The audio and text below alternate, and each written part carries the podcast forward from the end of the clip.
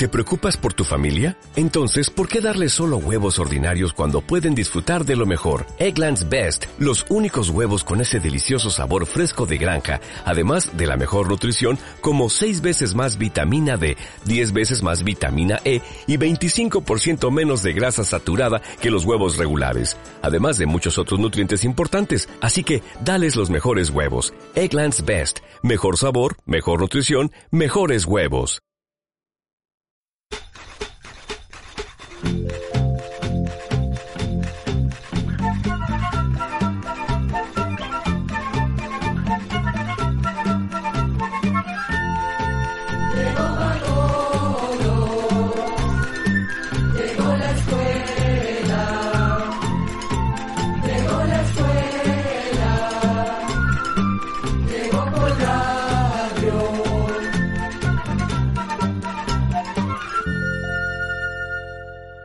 De la tradición de medio siglo a la afirmación de nuestros valores centroamericanos, presentamos una vez más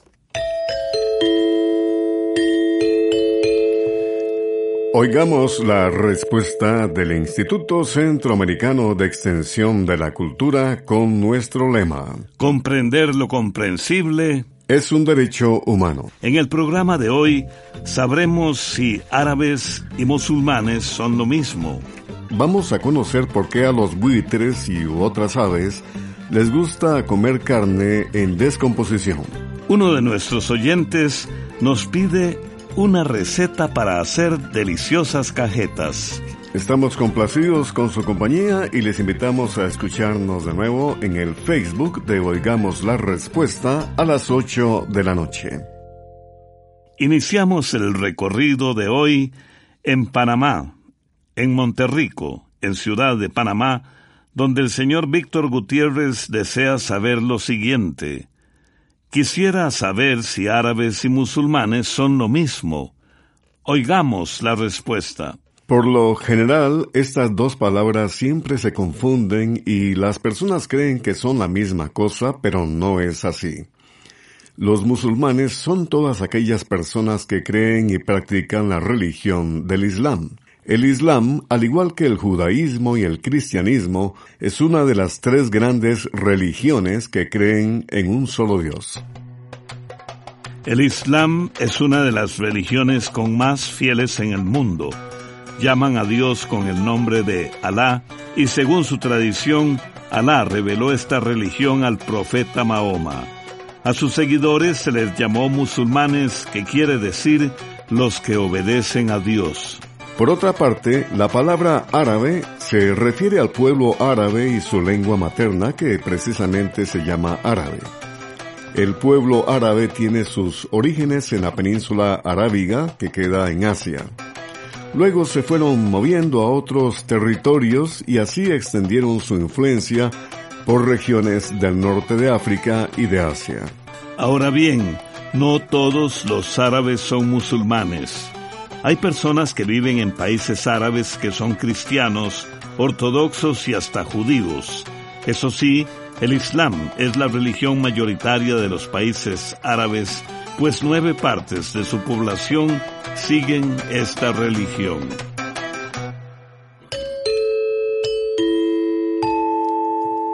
...57 años y ya casi 58 de transmitirles el espacio Oigamos la Respuesta. ¿A qué se debe que los buitres u otras aves les gusta comer carne en descomposición? El señor Miguel Jiménez nos ha enviado esta consulta desde León, Nicaragua. Escuchemos la respuesta. Los buitres en nuestras tierras centroamericanas se conocen con varios nombres, tales como sopilotes, gallinazos, chombos, sopecutes, gallote, sonchos y muchos más. Estas aves son carroñeras, de ojos pequeños y brillantes, cabeza sin plumas y pico en forma de gancho que les ayuda a cortar carne con facilidad.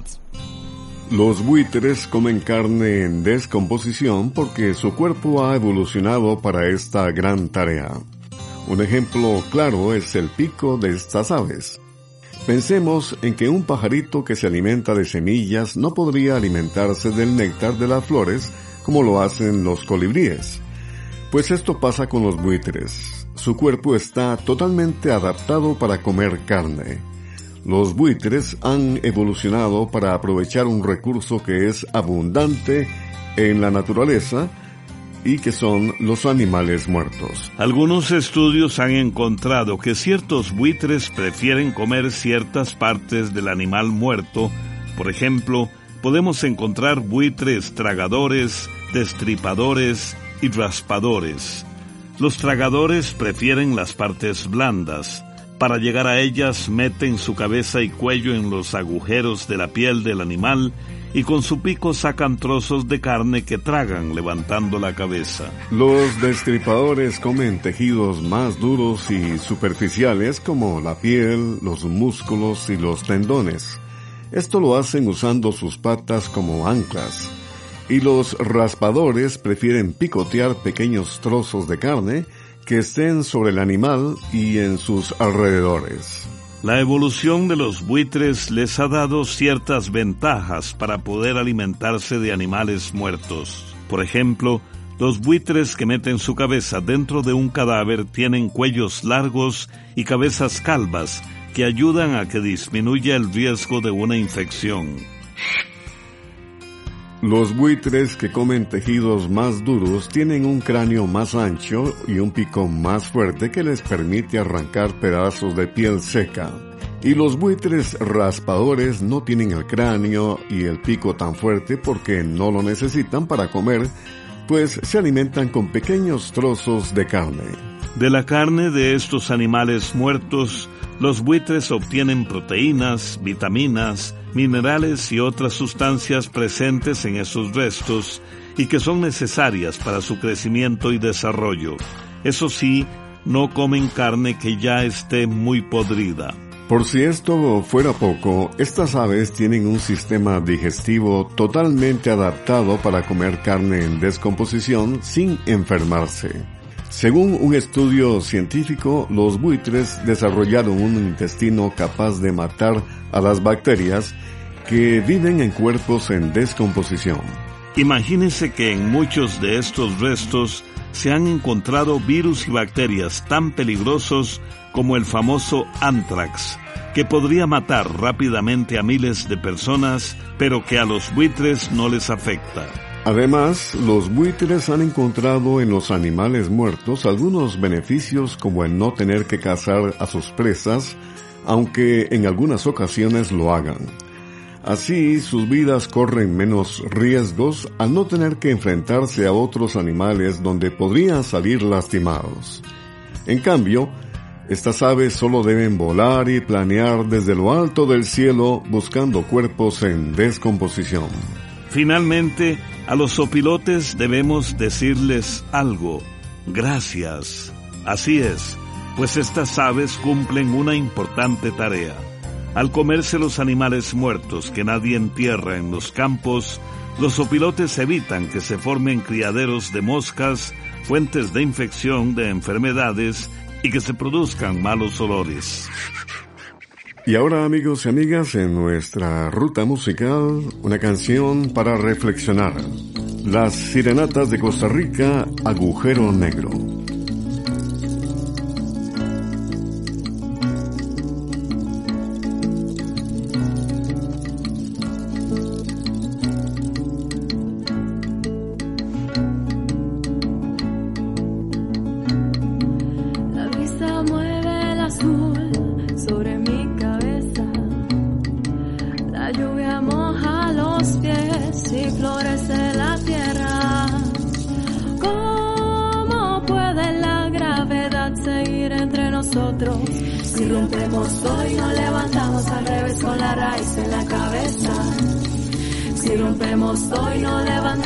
Revés con la raíz en la cabeza. ¿Cómo puedo sentir el hilo que me une a ti? Como la araña que se asoma a mi ventana viaja desde tierras lejanas. Con un brillo invisible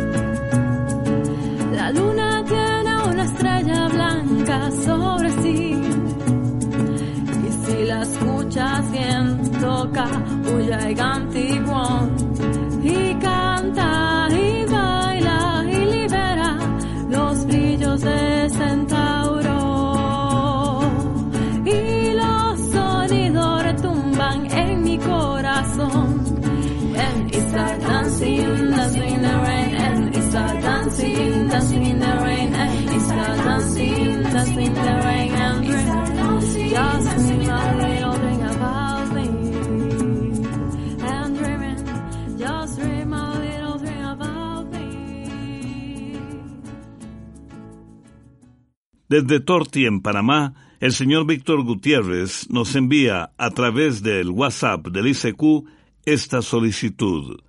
Me gustaría que me envíen una receta para hacer cajetas. Oigamos la respuesta. Para hacerlas le estamos enviando por una carta una receta que salió publicada en el recetario del almanaque Escuela para Todos del año 2012. Esta es la receta para hacer cajetas de coco con leche condensada. Los ingredientes que va a necesitar son pocos y son dos paquetes de coco rallado de 250 gramos, dos latas de leche condensada y una barrita de mantequilla o margarina. Para hacer las cajetas necesita una olla donde pueda mezclar el coco con la leche condensada y después ponerla sobre el fuego. Debe revolver constantemente para que no se quemen esos ingredientes. Cuando el coco tenga un color dorado y se vea al fondo de la olla cuando se revuelve, se quita del fuego, se agrega la mantequilla y se sigue removiendo muy bien. Luego, usando una cuchara grande se saca la mezcla y se van formando las cajetitas. Para que estén mejor acabadas y más sabrosas, es mejor comerlas al día siguiente. Buen provecho. Estamos en Facebook, estamos en YouTube y también en Evox.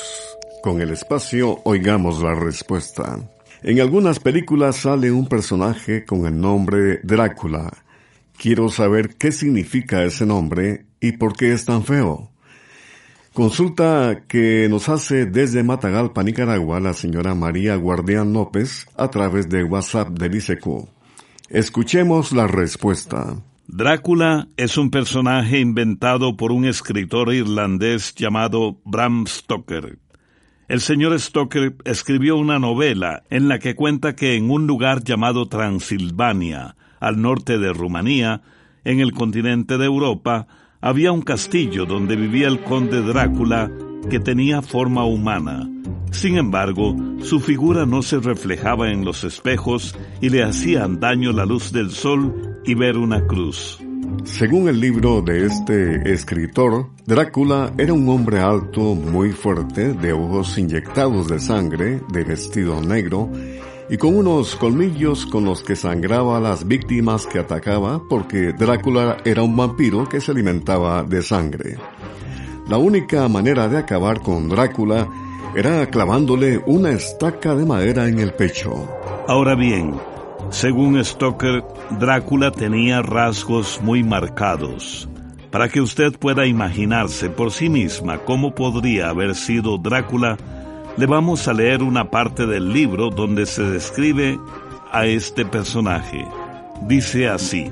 La cara de Drácula era fuerte, muy fuerte, aguileña, con un puente muy marcado sobre la fina nariz y las ventanas de ella peculiarmente arqueadas, con una frente alta y despejada y el pelo gris que le crecía escasamente alrededor de las sienes.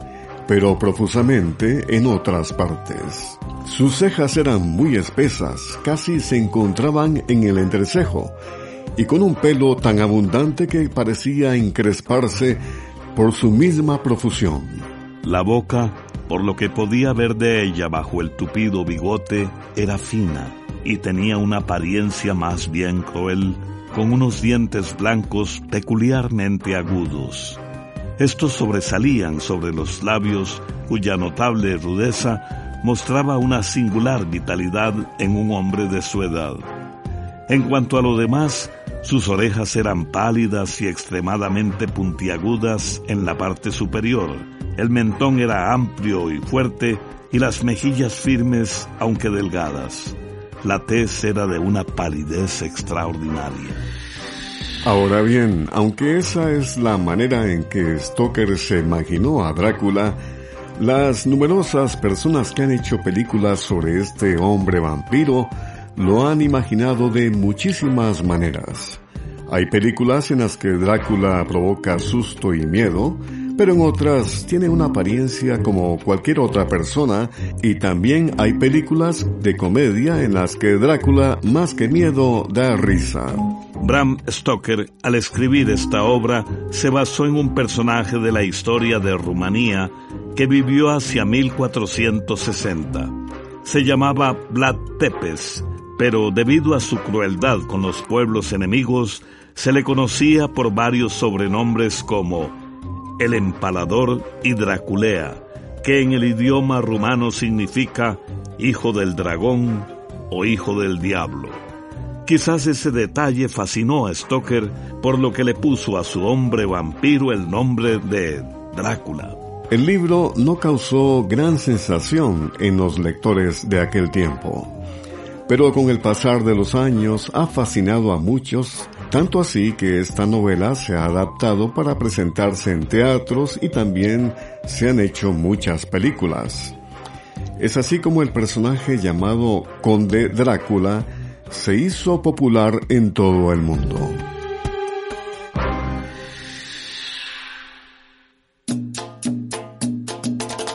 La percusión motiva el ritmo, las trompetas invitan a bailar y la voz, al estilo de las cumbias, cuenta una historia. Raza Cumbia, interpretada por la Raza Band de El Salvador.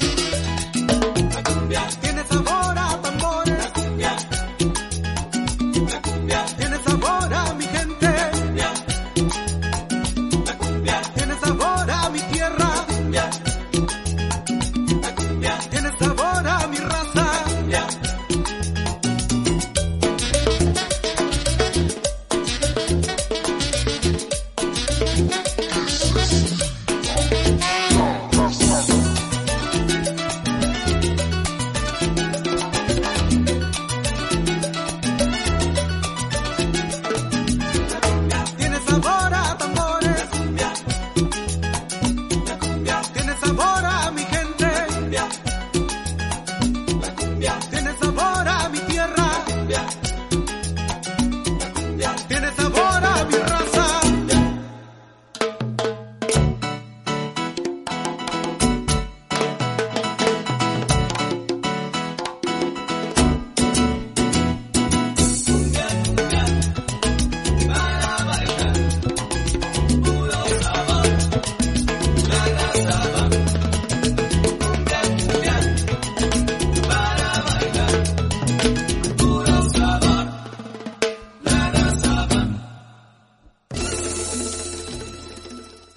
Comprender lo comprensible es un derecho humano. Desde la ciudad de San José, Costa Rica, un estimado oyente pregunta lo siguiente. ¿Cómo Caroline Herschel se ganó un lugar en la historia? Oigamos la respuesta. Vamos a contarle que Caroline Herschel nació el 17 de marzo de 1750 en Hannover, Alemania. Al igual que sus hermanos y hermanas, tuvo la oportunidad de aprender a leer y escribir, pero su madre no permitió que aprendiera otras cosas y prefería que se dedicara a las tareas del hogar. A los 10 años, Caroline enfermó de tifus y eso afectó su crecimiento y tuvo pérdida de visión en su ojo izquierdo. Todo esto no le permitió seguir estudiando ni compartir con otras personas. Cuando Caroline tenía 22 años, su hermano William la invitó a quedarse a vivir en Inglaterra, donde él vivía con su familia y trabajaba como maestro de música. William también era astrónomo aficionado y tenía el pasatiempo de construir telescopios. William quería mucho a su hermana y le ayudó a aprender matemáticas, a cantar, a leer música y también la dejaba ayudarle en sus observaciones de los astros del cielo. Al principio, Caroline se encargaba solamente de limpiar los lentes de los telescopios, pero con el paso del tiempo, su interés por la astronomía fue creciendo y William le permitió realizar sus propios cálculos y observaciones. Cuando William ya era un astrónomo con cierta reputación, el rey de Inglaterra le dio dinero para que su hermana trabajara oficialmente como asistente y pasó a ser la primera mujer astrónoma de la historia. En 1783, Caroline hizo sus primeros descubrimientos astronómicos. Descubrió una galaxia y una nebulosa, ocho cometas, y en 1798 presentó a la Real Sociedad de Londres una lista de 560 estrellas que no estaban incluidas en los catálogos oficiales de astronomía y que ella había podido observar. Después de la muerte de su hermano, Caroline regresó a Alemania en 1822 y completó una lista de más de 2.500 nebulosas y grupo de estrellas. En 1828, a la edad de 77 años, fue distinguida por la Sociedad Astronómica de Londres con la medalla de oro, siendo la primera mujer en ser parte de esta sociedad como miembro honorario. Caroline Herschel vivió hasta los 97 años respetada por la comunidad científica. En honor a ella hay un asteroide dos nebulosas y un satélite artificial que llevan el nombre de Caroline.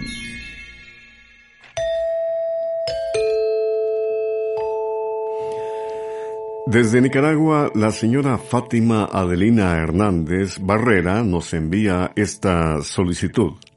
Escuchemos. Necesito información de mi hermana que está perdida hace 52 años. Ella nació el 9 de junio de 1970 en León, Nicaragua, y es hija de Justo Pastor Hernández y Virginia del Socorro Barrera Pichardo. Si alguien tuviera información de ella, puede comunicarse al teléfono código de área 505 57 55 21 54. Repito, código de área 505 57 55 21 54. Repetimos, la señora Fátima Hernández Barrera busca a su hermana que está perdida desde hace 52 años. Ella nació el 9 de junio de 1970 en León, Nicaragua, y es hija de Justo Pastor Hernández y Virginia del Socorro Barrera Pichardo. Si alguien tuviera información de ella, puede comunicarse al teléfono código de área 505 57 55 21 54. En nuestra sección musical, la alegría, el vigor, el ritmo y la tradición de la música de mariachi se conjugan en Fiesta Ranchera, interpretada por el Mariachi Vargas de Tecalitlán. Que la disfruten.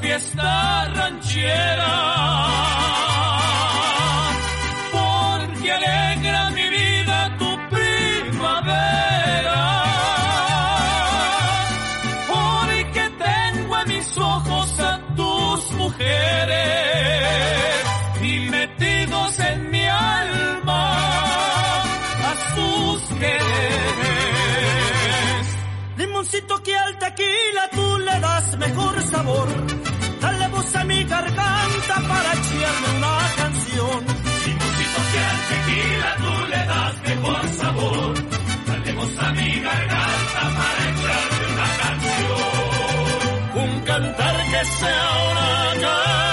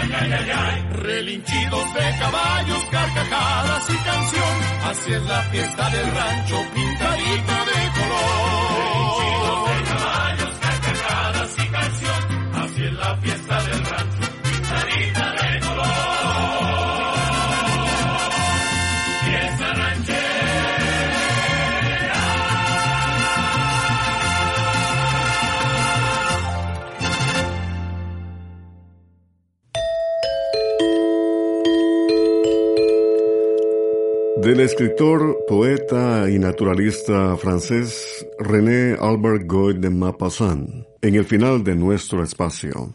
Son los encuentros con otras personas los que le dan valor a la vida. Después de que hemos compartido el placer de las preguntas y las respuestas, les invitamos para que mañana hablemos acerca de cómo se hacen las telas. Se fabrican cosas con huesos, y hablaremos también de Percy Spencer, inventor del microondas. Mañana en Oigamos la Respuesta.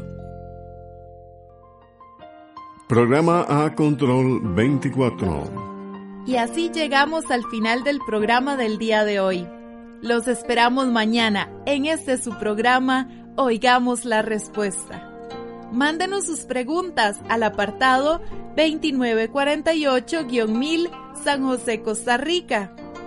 También puede enviarnos sus preguntas al correo electrónico isq.org o encuéntrenos en Facebook como Oigamos la Respuesta. O llámenos por teléfono, código de área 506, número 2225-5338 o 2225-5438.